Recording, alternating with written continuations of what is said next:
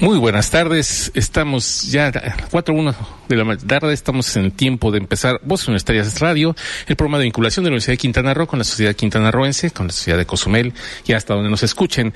Este día tenemos un programa interesante. Nuestras cápsulas estarán dirigidas al Día Mundial de la Televisión, a un día especial, porque dirán, ah, ya, ya ni veo televisión, pero sucede que todavía es un artilugio muy utilizado en las casas y sobre todo los mexicanos. Ahí escucharemos algunas cifras y algunos datos sobre este día y tenemos nuestras entrevistas aquí en vivo, tenemos también este varios avisos, nuestras cápsulas todo lo que siempre les presentamos, así que ya estamos listos, hay que preparados. Primeramente déjame saludar a Silsa Jaime. Silsa, ¿cómo estás? Hola.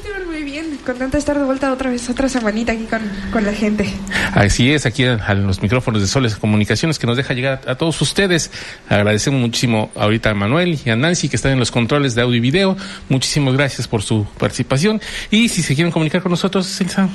Eso te voy a decir, ya no hemos dicho nuestros números, pero Sí, si quieren comunicarse con nosotros a cabina 87-209-48 y también a través del WhatsApp con el 987-103-3679. Además de que pueden seguir las transmisiones en vivo a través de Sol 899 FM y Voces Universitarias Radio en Facebook. Así es, estamos ahí a través de los canales, diferentes canales participando. Y también, como decíamos, tenemos nuestras entrevistas nos da mucho, nos da mucho, mucho gusto tener por segunda ocasión aquí en estos micrófonos de Sol Estéreo y de Voces Universitarias Radio a una, pues una chica que la queremos presumir cuando, que nos presumiera su carrera primero, pero ahora la queremos presumir a ella porque sucede que en semanas anteriores pues obtuvo un primer lugar en un área de conocimiento que son las ciencias, que es complicado, pero ella lo logró a nivel estatal, ella se logró uh, traer un primer premio y pues la tenemos aquí con nosotros. Muchísimas gracias, Saraí Jaime, ¿cómo estás? Muy buenas tardes. Muy bien, y pues muchas gracias por la invitación a participar otra vez en Voces Universitarias. La vez pasada que nos hablaste de tu carrera, pero ahorita, y bueno, nos platicaste un poco de lo que estamos haciendo con este, este estudio precisamente, que te lleva al primer lugar. Pero ahora pues, queremos presumirte de ti porque es difícil este, ten- obtener un primer lugar en un premio estatal de ciencias. Es complicado, es, no es. Pero tú nos platicas que no fue tan complicado para ti. Dos días antes hiciste todo. Ah, sí, este, yo me enteré de, de esta feria, de la convocatoria dos días antes de que cierre.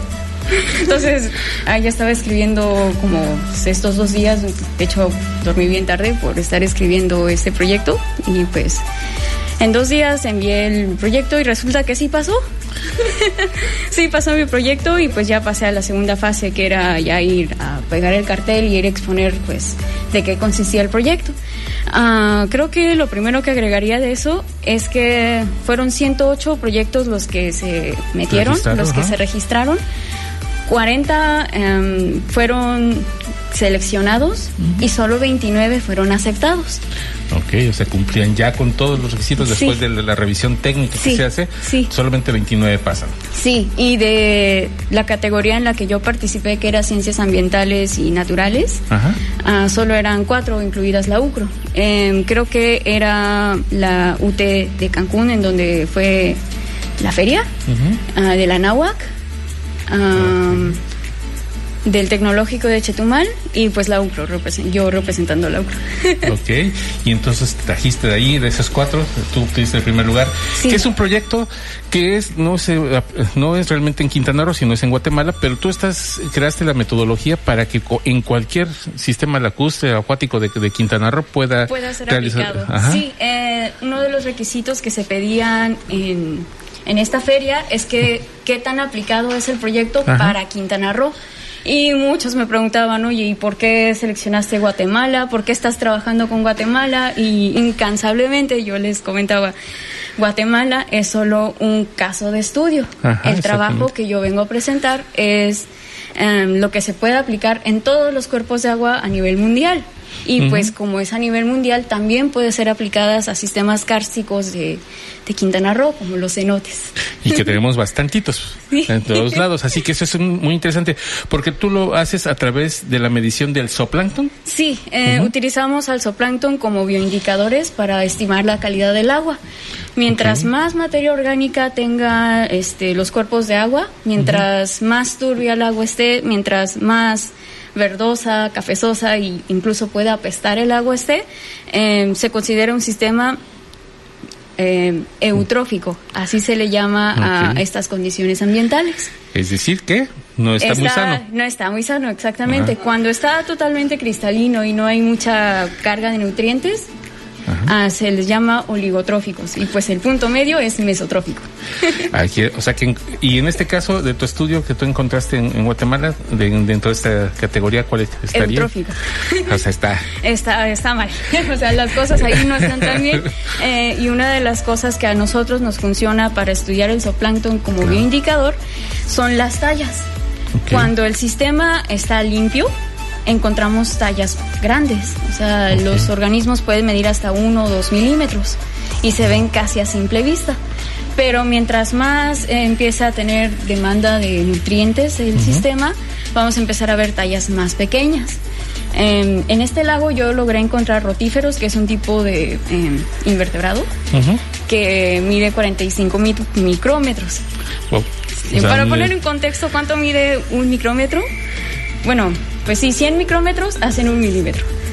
o sea Entonces, es 45 metro- micrómetros, pues es... casi la es- mitad de un milímetro. Sí, es muy pequeño. O sea, para que veamos, nuestras, Sí. veamos las comparaciones. Encuentras esta, eh, bueno, te, te hacen un análisis técnico de tu trabajo, tú presentas tu trabajo, eh, que eh, podría decir es también de, de parte de tu tutor, que es el, El doctor eh, Adrián, ajá, sí. que también hay que también se llevó la felicitación por parte de nuestro rector y este, bueno, este pro- este proyecto que haces, eh, pues se, se valora y entonces quedas como primer lugar. ¿Qué viene de ahora para, para ti? ¿Es un primer lugar? ¿Cómo lo defiendes? O sea, ¿Qué habrá? ¿Nada más ya aquí se queda esto? ¿O vas a presentar esto ante CAPA o algún organismo Ah, de ciencias no ante una organización, no ante capa. Lo que pensamos hacer ahorita es este, una publicación en una revista. Ah, ok. Eso es lo que está, lo que estamos pensando ahorita hacer, más que este, publicarlo en, una, en alguna institución. Ah, un paper que le llaman. Un paper, exacto, y posiblemente sea en la biología, en la revista de biología tropical. Todavía no estamos seguros, pero pues eso está en mente. Ok. Sí. Y así ya ese sería uh, para que te puedan también citar a futuro y tú te conviertas en una fuente más de información. Sí, es trabajo de investigación, sí. Así es. Y pues esta información ayuda para México y pues ayuda para la propia gente en Guatemala. Ok. ¿Ustedes han aplicado esto en sistemas aquí de Cozumel o han Sí, practicado esto? Sí, sí, sí. Esto, de hecho, parte de los resultados que enseñé en el cartel fueron los, los grupos de zooplancton que yo encontré en Guatemala y cuáles han sido encontrados en Quintana Roo. Ok. Entre unos de ellos eh, está el cenote Maravillas, que está, que está aquí en Cozumel. Ujú. Eh, no sé si lo ubican a la, a la vuelta o atrás de donde está el SAMS. Ah, ok, ya, ya, ya, ya, sí, ya, sí, sí, sí, donde, allá es desde donde desde la fundación está hace un parquecito, un parquecito Exacto, por ahí. hay un parquecito Ah, ok. por allá. Bueno, allá hay una guada, un cenote que ya está en sus últimas fases. Y aquí encontramos, bueno, en el paper que yo leí, en el documento, era un libro también eh, que escribió el doctor Adrián junto con la doctora Marta y otros autores. Ellos encontraron varios rotíferos que yo encontré en Guatemala. Entonces sí, se ha trabajado en sistemas aquí en Cozumel, también en partes de Quintana Roo y pues mucho más explorado en Yucatán. Bueno, o sea, ya vimos toda la parte, toda la parte científica, ya nos explicaste un poquito desde el punto de vista científico, pero emocionalmente, ¿qué significa esto para ti? Ay, no, pues la verdad ni siquiera ni siquiera pensé ganar algo con esto. Dije, pues bueno, ya me inscribí a ver qué pasa. Y terminé ganando y se siente muy bien. La verdad es que me siento muy feliz con este logro y pues mis familiares, mis amigos y mis colegas igual me felicitaron bastante y pues se siente muy bien. Corazoncito se calienta. Yo le he visto crecer. Debo decir que con Sara ya llevamos bastantes años de conocernos gracias a mi hermana. Entonces, desde el momento que le dije, ay, es que qué orgullo, cómo lo hiciste. Y no sé qué, ya me contó ahí toda la historia de un poquito de lágrimas hubo, pero ahí vamos. Pues sí, porque es, es emocionante, ¿no? O sea, uno Ay, sí, se siente bien. Pues imagínate, si no, si ¿por qué crees que te queremos presumir? no, no, si no es solamente el hecho de, lograr tener un éxito, no solamente es a los exitosos este siglo, ¿no? Sino que a ti estuvimos platicando desde la vez pasada que nos hiciste favor de promocionar la carrera de, este, recursos naturales, era precisamente eso, ¿no? ese sabor que tienen muchos de ustedes que dejan esa imagen de que se puede, que se, que no, es, pese a que es una, una carrera de investigación que es a veces pesada, pero que por el lado bueno, por el lado positivo, eh, siendo propositivos, se, son, se llega a los éxitos, ¿no? Bueno, pues eh, una de las cosas que yo siempre le he dicho a varios compañeros, a varios amigos que están en semestres más pequeños que yo, o sea, que están comenzando la licenciatura, es que pues cualquiera puede hacer investigación. Esa es la verdad, cualquiera puede dedicarse a investigar lo que sea que quiera. Y además, pues es eh, una de las grandes ventajas, y eso sí también quiero presumirlo, también son los profesores, ¿no? Los profesores investigadores. Si los profesores no tuvieran esas investigaciones, difícilmente ustedes podrían incorporarse a ese tipo de trabajos. Sí, claro. Entonces es importante también este trabajo que hacen los investigadores y el que estén jalando también ustedes para que hagan esa investigación. Sí, esa es una de las cosas que más aprecio de la, de la UCRO, por lo menos aquí, yo no he estado en otras UCROs. eh, sí, es el apoyo por parte de los profesores que están ahí a tiempo completo, que siempre buscan buscan apoyarte, siempre buscan que te superes y siempre buscan que vayas a mejor. En este caso, el doctor Cervantes, mi director de tesis, sí que me ha apoyado en ese aspecto y pues también la orientación de la doctora Marta también me ha ayudado bastante. Con ella estoy aprendiendo a hacer las secuencias genéticas. Ok. No solamente vas que ya es su hijita, pero ah. en donde haces un comentario donde te gustaría conocer más de eso. O sea, tienes todavía unas áreas de interés que te gustaría explorar todavía más adelante. Ah, sí, claro, no solo centrarse en, en, el campo fuerte. Mi campo fuerte, pues sí, es el estudio limnológico, el estudio de cuerpos de agua y taxonomía del zooplancton. Pero sí, también me gusta ir a ver a las estrellas, me gusta ir a, de repente, Alfonso, el compañero que estaba aquí, también me dice, oye, Sara, pues vamos a hacer este monitoreo de tortugas, ¿vienes? Ah, pues sí, voy. sí, me gusta hacer otras actividades. Así, te encantan todos los, el área científica y eso es algo que de verdad lo consideramos mucho de tu parte. Muchísimas gracias. Por gracias, se nos fue el tiempo. Nos gustaría platicar más contigo, pero pues este, ya sabes que en la radio los tiempos vuelan. Sí. Te agradecemos mucho tu presencia una vez más aquí en Voces Universitarias. Te deseamos la mejor de los éxitos. Ya sabemos, ya no te dimos, decimos nada de los de la tesis, porque seguramente de aquí saldrá la tesis. Sí. Así que este, el mayor de los éxitos, sobre todo porque viene ya el último ciclo, el último semestre. Sí, me falta un semestre más y termino. Esperamos que sea con todos éxitos y que la maestría ahí te espere. Sí, muchas gracias. Pues Ilsa. Ahora sí vamos a un corte y volvemos aquí a Voces Universitarias Radio.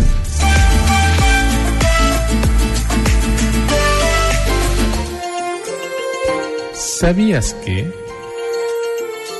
En 1996, la Asamblea General proclamó el 21 de noviembre Día Mundial de la Televisión, una fecha que conmemora además la celebración del primer foro mundial sobre ese medio en la ONU. En la resolución de la Asamblea General se invitaba a los estados a observar este día promoviendo intercambios de programas centrados en la paz, la seguridad, el desarrollo económico y social y la cultura. No te despegues, en un momento estamos de vuelta en Voces Universitarias Radio.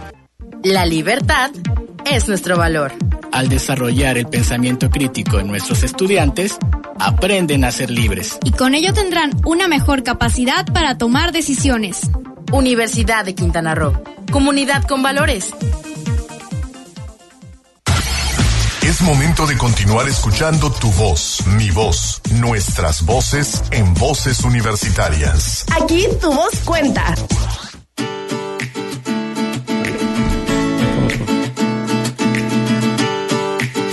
Regresamos a Voz Universitaria Radio, estamos ya aquí de vuelta y estamos listos con nuestra segunda entrevista. En este caso tenemos a la doctora Lila García Álvarez. Ella es, viene desde la unidad Chetumal.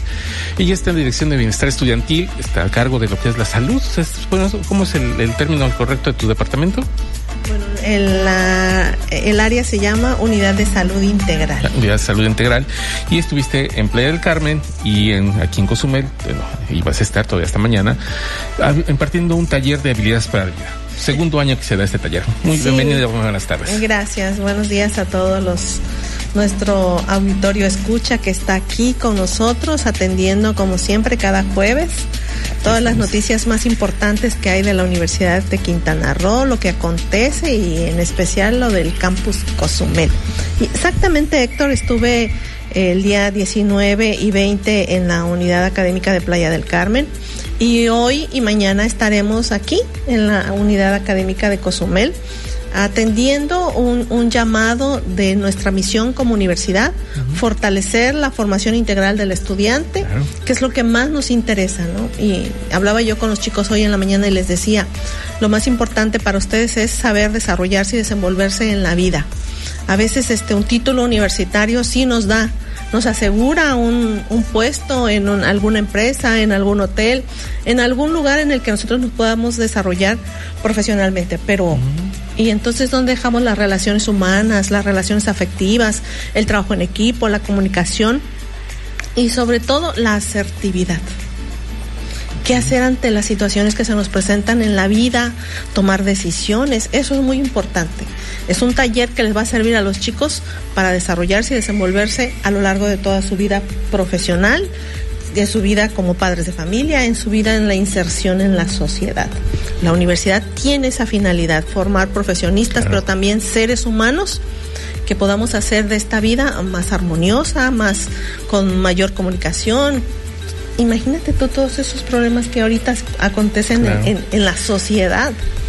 Yo recuerdo que hace, cuando yo ingresé a la Universidad de Quintana Roo, hace ya unos ayeres, tú estabas este, trabajando también en parte de lo que era pues, el PIU, en estas cuestiones de habilidades para la vida. Dentro del mismo PIU, del, programa de introducción a la universidad, se empezaba a dar, se trataban estos temas.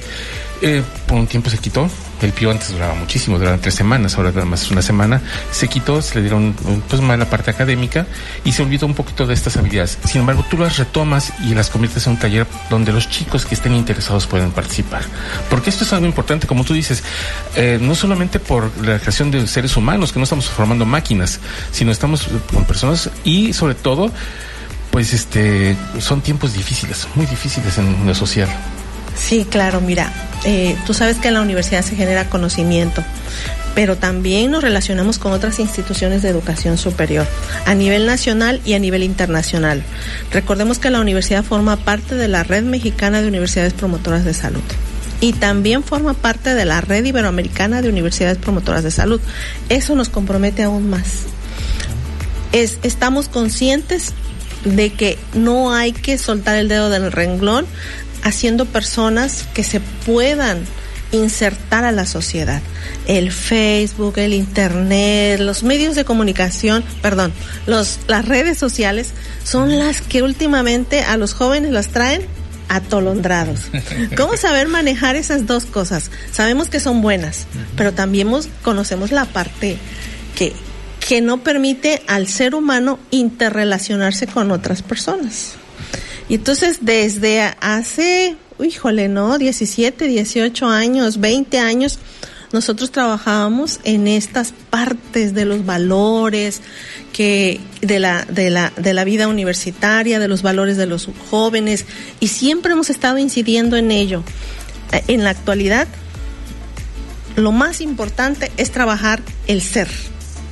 El ser yo platicaba también en la mañana con los chicos de la unidad académica Cozumel y les decía, cuando ustedes vayan a solicitar trabajo, las empresas ya no nada más se fijan que tengan un título profesional, sino que tengan estas habilidades para desarrollarse y desenvolverse en el ámbito profesional. Y las experiencias, o sea, una de las cosas que me toman a mal, porque como yo siempre me dedico a la movilidad desde hace años, pero también cuando ven un, chico que hizo movilidad, que se atrevió a salir de su entorno, de ver otros entornos exteriores, ya sean nacionales o internacionales, es un, un plus muy importante para en un currículum.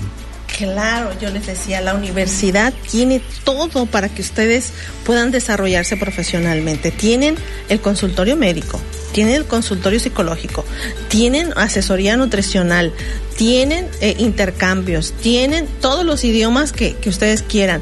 Y además de ello, tienen el taller de habilidades. En universidades como Harvard, este taller tiene un costo de 200 a 400 dólares. ¿Y en la universidad? ¿No? Completamente gratuito, completamente gratuito. hagan uso de todo lo que la universidad les ofrece, porque cuando salgan, egresen de su de su licenciatura van a decir, ay, ¿por qué no lo hice? La universidad me ofrecía todo eso. Créanme que nosotros trabajamos para ellos. Estamos completamente entregados para que ellos se desarrollen profesionalmente, vivan una vida universitaria excelente. Yo desearía regresar a, mi vida universitaria y este y que me dieran estos talleres. Vamos a dar constancia. ¿Por qué?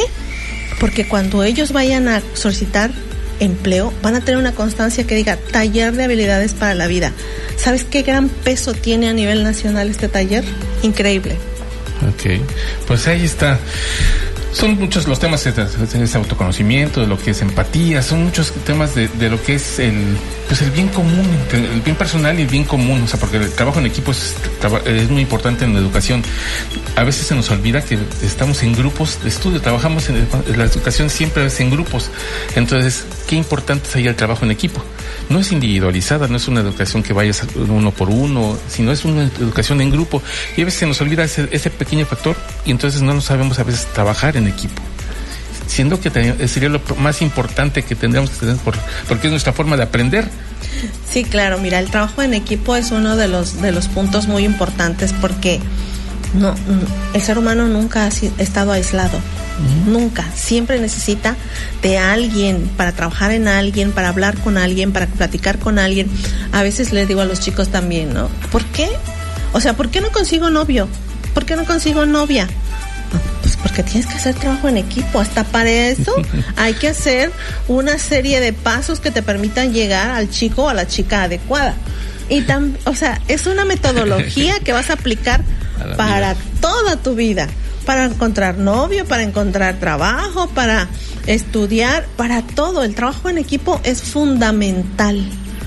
Los que no trabajan en equipo se quedan en su lugar eh, haciendo cosas que en el Facebook, en el Facebook no quiero ¿no? ¿no? quiero este eh, no quiero este satanizar este el trabajo de los de los de los hackers y de los que se dedican solo a la computadora solitos, ¿no? Pero hasta ellos se comunican con otros por medio de, de sus de sus actividades electrónicas, pero óyeme, trabajo en equipo es fundamental. Imagínate para las carreras que nosotros tenemos en la universidad.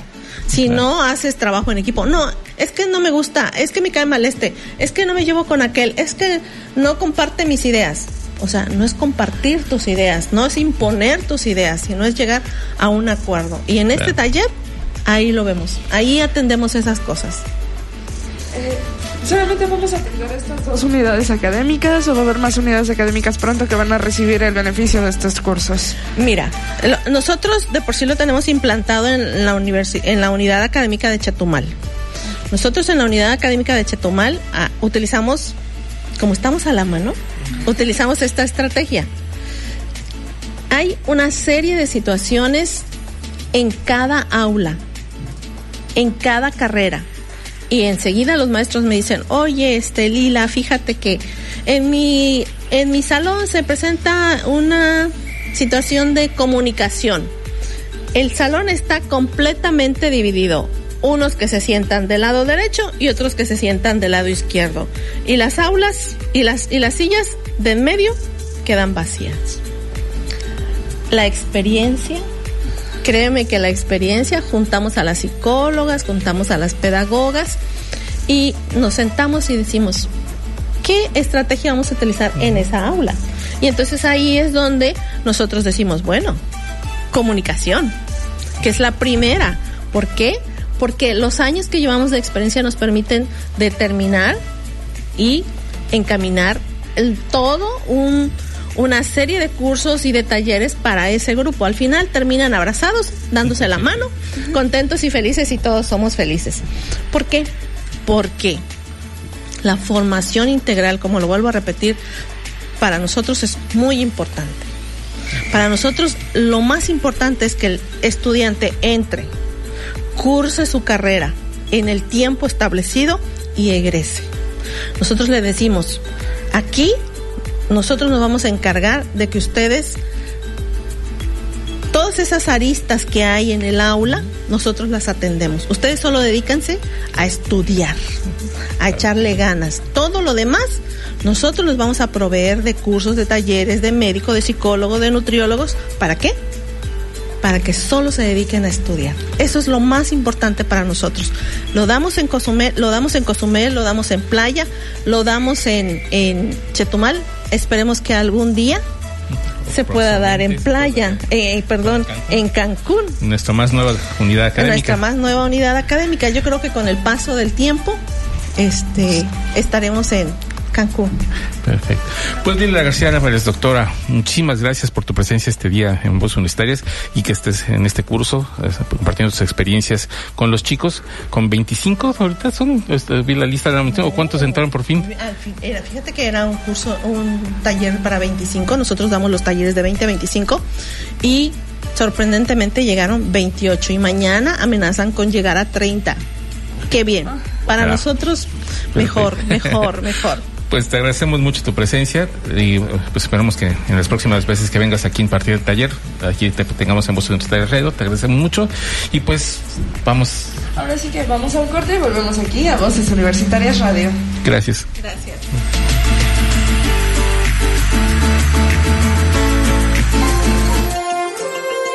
¿Sabías que... El 21 y 22 de noviembre de 1996 se celebró el primer Foro Mundial de la Televisión. Unos días después, en el mes de diciembre, la Asamblea General aprobó una resolución en la que se celebraba el Día Mundial de la Televisión en conmemoración de ese evento. La resolución suponía el reconocimiento del gran impacto de las comunicaciones geotelevisivas en el escenario presente mundial. No te despegues, en un momento estamos de vuelta en Voces Universitarias Radio. El liderazgo es nuestro valor. Con liderazgo impulsaremos las innovaciones tecnológicas en nuestro estado. Sin descuidar nuestros valores y principios. Universidad de Quintana Roo. Comunidad con valores. Es momento de continuar escuchando tu voz, mi voz, nuestras voces en voces universitarias. Aquí tu voz cuenta. Y estamos de vuelta una vez más aquí en Voces Universitarias Radio, Víctor. Así es, vamos. ¿Qué te parece? Uh, vamos a cambiar un poquito el orden que tradicionalmente teníamos en las cápsulas. Esta vez vamos primero a con nuestras eh, eurecas, nuestras eh, este, pl pequeñas pláticas de todo lo que pasan, este, cosas curiosas que pasan en la ciencia, ¿no? Todas Así, aquellas chiripas que tenemos. Esas chiripas. Pues aquí no es tanto chiripas, sino la experimentación en este caso, pero vamos a hablar sobre una cómo se descubrió la pólvora. Uh. Vamos a escuchar entonces, escuchamos este Euroca y regresamos aquí con ustedes. ¡Eureka! Desde los tiempos de la dinastía Han en China, 206 a.C., 220 después de Cristo, hasta los años de la dinastía Tang, 618 al 907 después de Cristo, que los alquimistas y médicos chinos tuvieron varios avances buscaron el elixir de la vida que los llevara a la inmortalidad. Monjes taoístas, dicen unos, o alquimistas chinos, cuentan otros. Trabajaban con mezclas de minerales y vegetales. El salitre, nitrato de potasio y el azufre fueron ampliamente utilizados en la medicina china tradicional, por lo que era lógico que fueran la base de las combinaciones alquímicas, de acuerdo a los libros publicados tanto en la dinastía Han como en la dinastía Ming. Si bien hubo generación de nuevo conocimiento médico y químico en este periodo, los monjes taoístas obtuvieron después de largos años algo más. En un primer momento descubrieron las características tóxicas e inflamables del azufre, las cuales lograron controlar disminuyéndolas al mezclar el elemento con salitre y carbón. Fue entonces que experimentando con las proporciones de los ingredientes de la mezcla, surgió de una de las pruebas una explosión. Fue de un herbolario de la dinastía Tang quien dejó el primer registro de la nueva propiedad de la mezcla en su libro clásico de la alquimia, a partir del cual fueron modificadas las proporciones del nitrato de potasio, azufre y carbón de madera hasta alcanzar el control de la explosividad. Había nacido la Wo Yao, Wo, fuego, Yao, medicina, que en español conocemos como pólvora. ¡Pólvora! ¡Eureka! Interesante mezcla de minerales para obtener estas cosas. Pero fue en áreas de la salud. O sea, recordemos que antes los alquimistas era buscar cuestiones de saludables y en este caso pues buscaban el elixir de la vida. Eh, no, creo que no. y no encontraron, porque yo creo que de ese han salido más muertes que vidas de la pólvora. Así que, pero bueno, es un invento de la época. Ya después, en, el año mil, en el siglo XIV de nuestra era, ya viene la utilización militar, que es a través de Inglaterra, Alemania, Francia, son los, países que, los primeros que utilizan eh, la pólvora con, con este, vistas ya militares. Bueno, pero ya fueron varios siglos. Estamos hablando de los del 800 más o menos que estamos este, hablando de los alquimistas chinos hasta el 1340 y picos que fue la, ya el uso militar. Pues, algunos siglitos se tardaron en, entender bien el mecanismo de la pólvora para utilizar armas. Definitivamente la fórmula de la vida eterna aún no la encontramos. Es así, no, no y creo que no, no, no creo que la encontremos, más que ser completamente felices.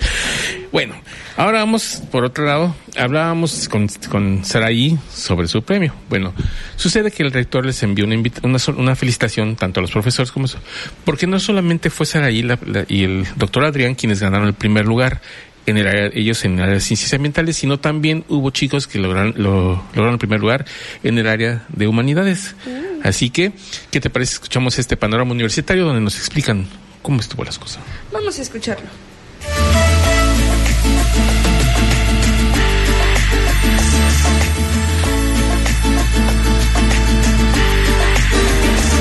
Universitario.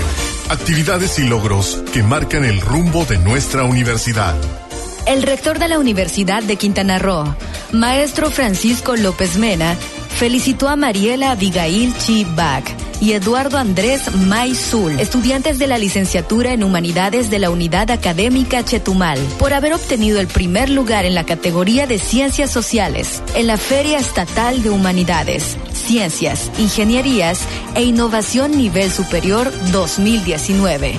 Con el proyecto Percepción del rasgo en aprendices hispanohablantes del maya yucateco. Congratula a la doctora Edith Hernández Méndez por su papel como tutora del proyecto. De igual manera, felicitó a la alumna Saraí Jaime, estudiante de la licenciatura en Manejo de Recursos Naturales de la Unidad Académica Cozumel, por haber obtenido el primer lugar en la categoría de Ciencias Naturales y Ambientales con el proyecto el zooplancton como bioindicador de calidad del agua.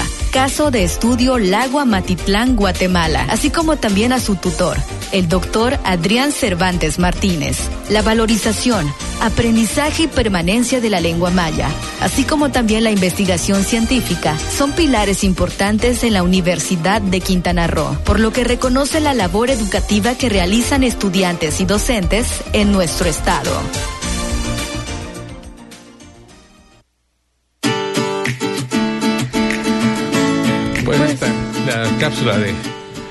Es una felicitación bastante importante porque no solamente es en la ciencia, sino también, ciencias ambientales en este caso, sino también las humanidades, el uso del maya el llegarle a los mayas parlantes y poderlo hacer con estrategias didácticas. O sea, también estamos hablando de, de, un tema bastante interesante. Lo que decíamos este, en eh, con esta, también con la doctora Lila, es esa parte de la, de la información integral del estudiante, que no solamente se vea en la parte científica, que no solamente se vean, sino también cómo, eh, no solamente aplicar también sus conocimientos, sino esa parte humana. Creo que eso es algo muy interesante y eso es, habla de nuestra universidad. Así es, y recordemos que no es el primer premio que traemos a casa con este lenguas indígenas, sino ya también tenemos el precedente de Naomi con... Fue en En, no, eh, en Hermosillo, Sonora, que también nos trajo material didáctico para la enseñanza de, la, lengua náhuatl. Exactamente, ahí ganó también. Ahí ya tenemos precedente de que sí estamos trabajando con nuestras lenguas indígenas y que esperemos que tengamos unos muy buenos resultados. Sí, pues parte de parte del trabajo de la Universidad. Pues, ¿qué te parece si son las 4.40? Estamos atrasados. ¿Qué te parece si vamos a un corte entonces y regresamos aquí a los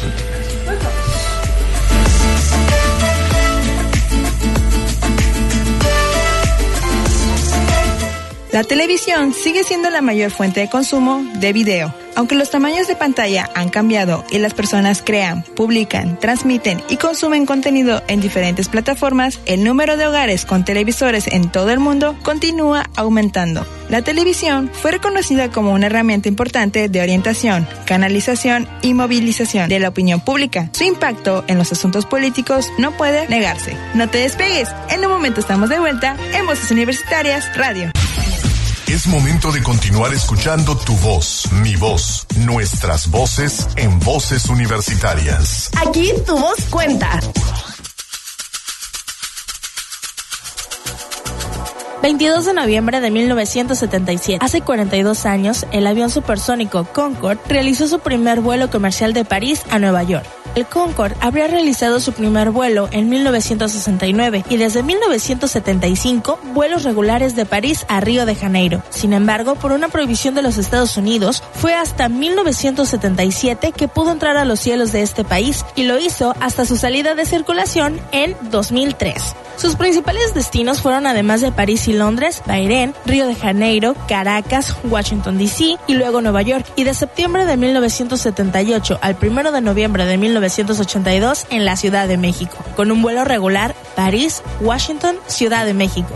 Creado en la década de los años 60 del siglo XX, el Concorde fue el esfuerzo conjunto de empresas de Gran Bretaña y Francia. Así solo British Airways y Air France fueron las aerolíneas que operaron las 20 unidades construidas, las cuales volaban a dos veces la velocidad del sonido, es decir, 2.200 kilómetros por hora y transportaban hasta 125 pasajeros. El grave accidente del 25 de julio del 2000 y otros factores como la escasa rentabilidad precipitaron su retiro definitivo. Su último vuelo fue hace casi 16 años, el 26 de noviembre del 2003. El Concorde está considerado como uno de los íconos de la aviación.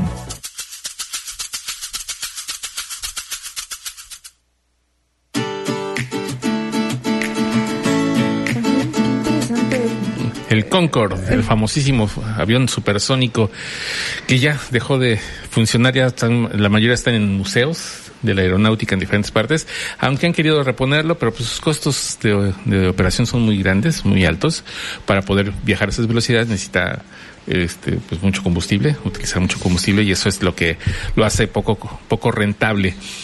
Y este, pues aparte de todo, este, hay mu siempre tuvo peros, como escuchamos en la en la efeméride, primero que los Estados Unidos no dejaban volar, luego quiso este volar a Bahrein y se quejó la India porque el, ruido que hacía y cosas así de ese tipo que toda la historia del Concorde lo fue persiguiendo.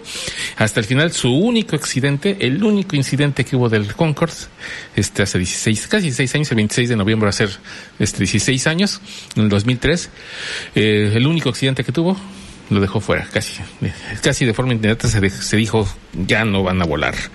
Pero pues era una aeronave bastante llamativa. Hasta la fecha yo creo que su aerodinámica es, bastante Eso llamativa.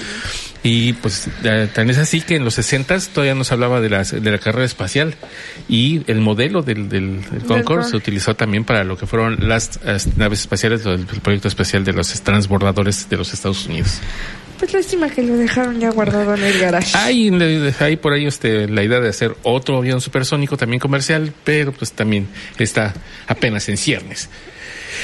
¿Y qué nos preparaste esta vez en ciencia? Ok, esta vez en ciencia hablamos de una de mis cosas creo que menos favoritas, pero que extrañamente es muy popular para todo el mundo y más en esta temporada que ya viene el supertazón y viene todo esto, pues hablamos un poquito sobre la producción del aguacate, sus, eh, sus regulaciones en cuanto a producción, si está, no está, qué pasa, qué le hace al suelo, cómo, cómo funciona. ¿Qué nos dice la ciencia de, de, de qué problemática hay o qué cosas buenas tiene el aguacate? En México, sobre todo en un estado muy importante en su producción que es Así Michoacán. es. Así que escuchamos, ¿qué te parece la cápsula? Así es, vamos a escuchar.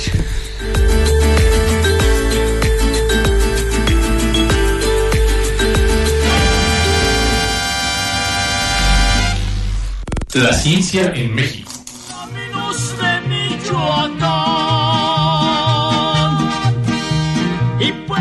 El aguacate es un árbol con fruto comestible que pertenece a la familia Lauracea, una de las más antiguas entre las plantas con flores. En esta familia se incluyen alrededor de 3.000 especies, principalmente arbóreas de regiones tropicales y subtropicales. México es el principal productor y exportador del aguacate con 1.316.104 toneladas producidas en 2012. Aunque se produce en 28 estados del país, su producción se da principalmente en Michoacán. De hecho, el éxito de la exportación del aguacate ha provocado la transformación de una gran superficie de ecosistemas naturales, señala el sitio Biodiversidad Mexicana. El problema es que gran parte de sus plantíos están siendo cultivados de manera ilegal y sin control. Alerta Mayra Elena Gavito Pardo, investigadora del Instituto de Investigaciones en Ecosistemas y Sustentabilidad de la UNAM. Michoacán produce casi la mitad del aguacate nacional y casi el 30% de la producción mundial. En gran medida gracias a que en Michoacán el suelo y el clima son ideales para la producción de este vegetal tan rentable. Y por esta razón se está propagando sin ningún tipo de planeación ni respeto al ordenamiento territorial. Además, no existe ningún tipo de supervisión, por lo que el establecimiento de gran parte de los plantillos de aguacate se lleva a cabo en lugares no aptos para ello, pues son zonas boscosas que son clave para la captación de agua.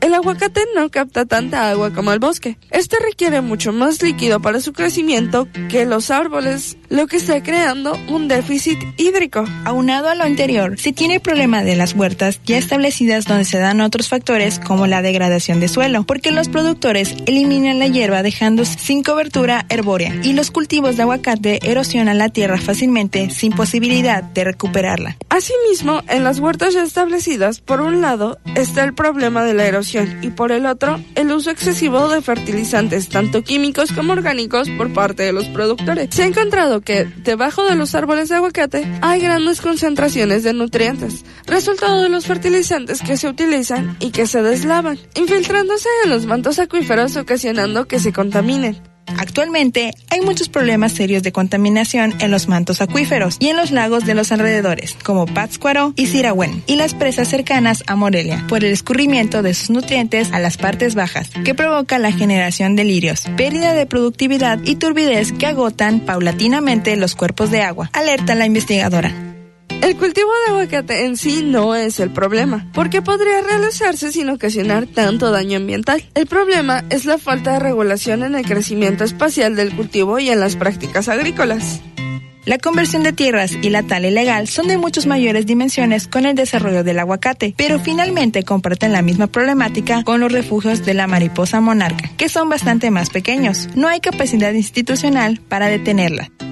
En contraparte, el cultivo del aguacate ha generado crecimiento económico y empleo para la entidad. Tan solo en 2016, los ingresos por aguacate superaron los del petróleo y de remesas provenientes de Estados Unidos. Es por ello que, aunque la población entiende la problemática ambiental, no interviene con la producción de este vegetal. La consecuencia que se espera casi de manera inmediata es la crisis hídrica, que será de grandes proporciones, pues los lagos y presas están contaminados y cubiertos de lirio. Así que para recuperar todo lo perdido por esta situación, será en un largo plazo en comparación con el beneficio económico que durará muy poco y en nada ayudará al ecosistema de la región. Basado en el texto El cultivo ilegal del aguacate, Avance Michoacán, en Ciencia UNAM, para Voces Universitarias Radio, Silsa Jaimes y Cristina Cumul. pareció? Ya vimos un poquito de lo que hace esta... Pues me parece muy interesante porque por un lado está la parte económica, que hay mucho éxito económico. imagínate de qué estamos hablando con el aguacate. El aguacate, solamente su producción en Michoacán, deja más recursos que todas las remesas que vienen de Estados Unidos ¿eh? y que el petróleo. O sea, es una muy buena, este, muy rentable. Sin embargo, entonces habría que pensar un poquito. ¿Queremos beneficios rápidos, economía rápida? O sea, que ganar mucho, aunque después ya no podamos ganar nada porque va a haber una crisis hídrica, va a haber una crisis de suelos, va a ser una crisis de bosques. Entonces, ¿qué queremos? Mejor llevarla por el lado tranquilo, llevar con ganancias, pues buenas ganancias, pero no sobreexplotando las cosas. O hace que el concepto de sustentabilidad. O sea, si, queremos hacer las cosas sustentables o no. Esa es una de las cosas de que nos está planteando aquí Ciencia UNAM a través de este texto que me pareció bastante interesante, porque aparte déjame platicarte que eh, en la Dolce Vele, si a alguien le interesa, hay un reportaje sobre la palta, así se le llama el aguacate en Chile, y cómo tiene problemas, un país, un país con problemáticas de agua muy fuertes, y cómo es que se está creciendo, el, es el segundo país ahora más productor de, de, este, de este fruto. ¿Cómo lo están haciendo? Bueno, privatizando el agua, y eso significa que están dejando a los ciudadanos sin agua para que se lo lleve el aguacate. Y también es un mismo caso, lo pueden ver en Nagio, con este el, sembradío de, aguacate en lo que es la el, este California. Entonces, como también se está utilizando el agua que le corresponde a ciudades importantes como Las Vegas, en fin, por el, el cultivo del aguacate. Entonces, en todos lados el aguacate está generando problemáticas. Entonces, en México tenemos un clima ideal en el estado de Michoacán, pero lo que tenemos que hacer es sustentable. Es importante ser sustentable y este llamado de atención de parte de la ciencia hacia un, consumo de un producto, pues no un consumo, sino al cultivo de un producto que es altamente codiciado a nivel internacional. Sí, creo que platicamos igual sobre las crisis que generaron la falta de aguacates y los problemas que ha habido también en Michoacán, lo que ha representado para la economía. Pero pues creo que si lo llevamos con calmita y bien, lo vamos a tener por muchos años. Que le hagan caso a la ciencia. Así es. Bueno, pues ¿qué te parece si vamos a nuestro último corte? Ok, vamos a un último corte y volvemos aquí a Voces Universitarias Radio.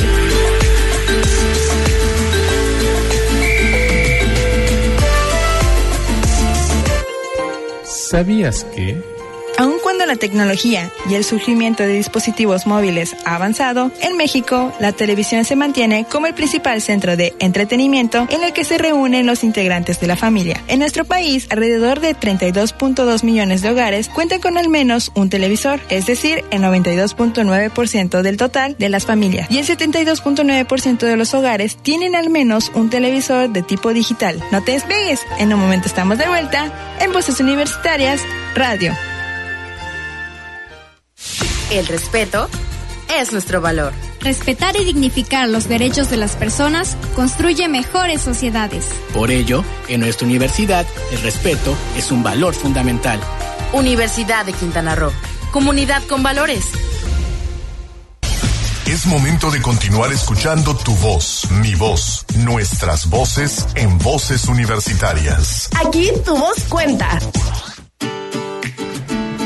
Estamos de vuelta ya para la última parte del programa, Héctor. ¿Qué anuncios tenemos esta semana? Pues tenemos varios anuncios. Sucede que no se acaba la actividad, seguimos fuertemente. En esta semana logramos concretar ya muchas de las cosas para el que el próximo 28 y 29 de noviembre tengamos nuestra Semana de la Salud, nuestra octava Semana de la Salud. Se llama semanas, aunque son realmente dos días, pero el 28 vamos a tener ya varias pláticas. Tenemos ortodoncistas, tenemos médicos, tenemos diferentes temas de salud que estamos trabajando fuertemente para poder pues llamar a los muchachos a que tengan ese tipo de pláticas. Volvemos a lo mismo, a esta formación integral de los, de los estudiantes.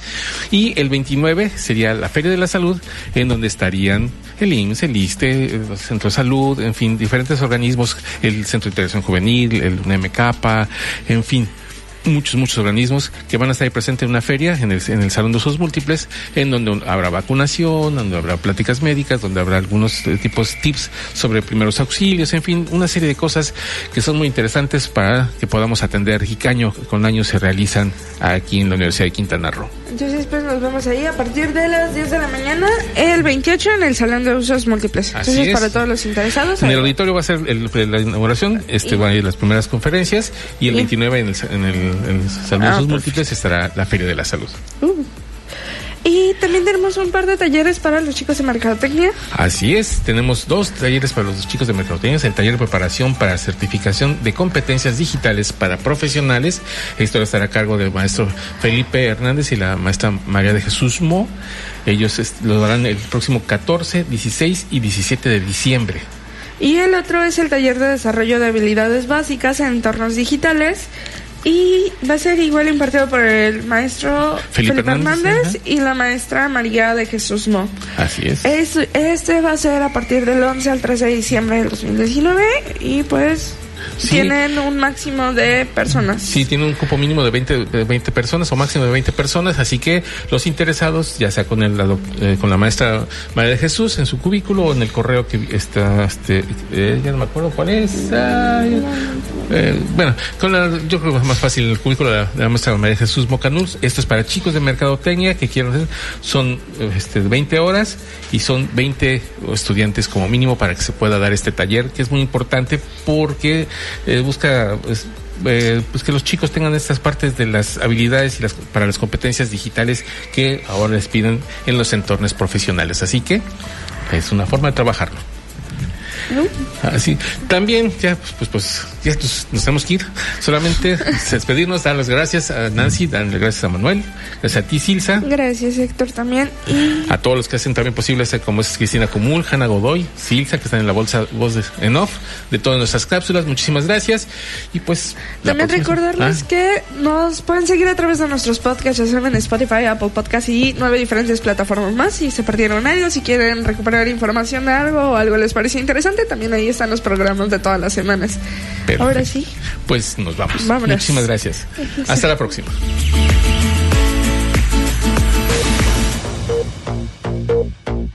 La máxima casa de estudios en el estado, Universidad de Quintana Roo, presentó Voces Universitarias. Información académica, cultural y deportiva en una sola voz. Voces Universitarias. El espacio académico para gente como tú.